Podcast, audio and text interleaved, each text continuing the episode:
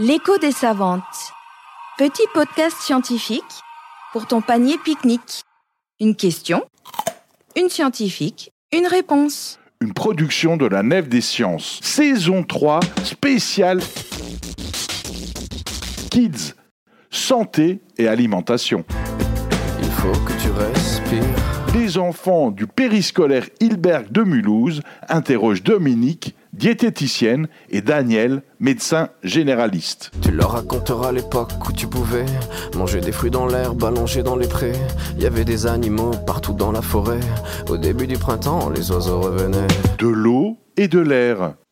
Combien, combien nous faut-il d'oxygène pour vivre? Oui. Combien il faut d'oxygène pour vivre? Je suis incapable de te dire. Tout ce que je peux te dire, c'est que dans l'air, il y a de l'oxygène. D'accord? Et dans l'air qui n'est pas pollué, ça c'est un mot que vous connaissez aussi, il y a de l'oxygène.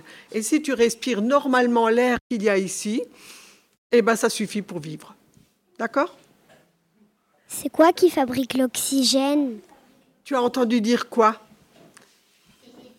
S'il faut des arbres qui fabriquent de l'oxygène et qui enlèvent le gaz carbonique, oui, c'est vrai. Il faut des arbres. Voilà. C'est une petite question, mais ça, c'est vraiment trop spécialisé pour bien vous expliquer.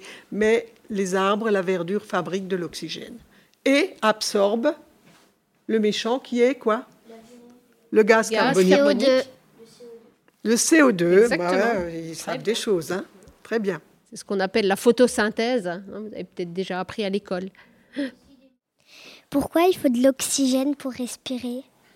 Attends, je crois que ta question est un peu mal posée. Pourquoi est-ce qu'il faut de l'oxygène pour respirer? Il ne faut pas de l'oxygène pour respirer. Il faut respirer tout court pour avoir de l'oxygène pour le corps. D'accord? Eh ben, Il faut de l'oxygène pour faire travailler tout ce qui compose notre corps, hein, qui sont les petites cellules. Ça, c'est peut-être un mot que vos enseignants ont dit ou pas dit.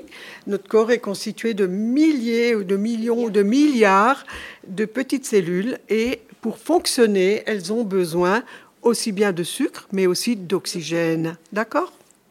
Combien faut-il boire d'eau? Alors, combien faut-il boire d'eau? Alors, il faut, il faut boire quand même plutôt beaucoup d'eau. On n'en boit pas trop, hein, en règle générale. Il faut boire quand on a soif.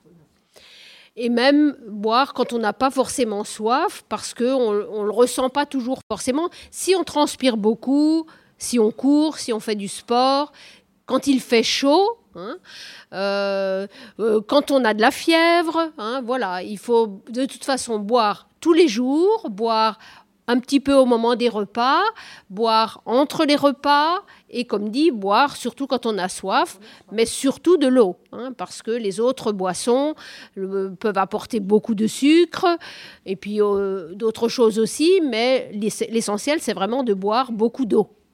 Et boire de l'eau gazeuse, c'est aussi bon pour la santé Alors, boire de l'eau gazeuse, euh, ça pose pas de problème particulier si on n'a pas trop de guilis dans le ventre quand on en boit. hein. et, euh, et si c'est pas de l'eau qui contient beaucoup de sel, mais ça, c'est plutôt vos parents qui vont choisir.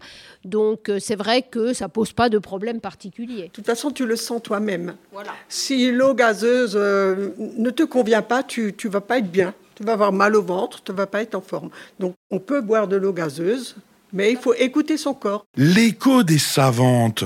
Petit podcast scientifique pour ton panier pique-nique. Une production de la Nef des Sciences.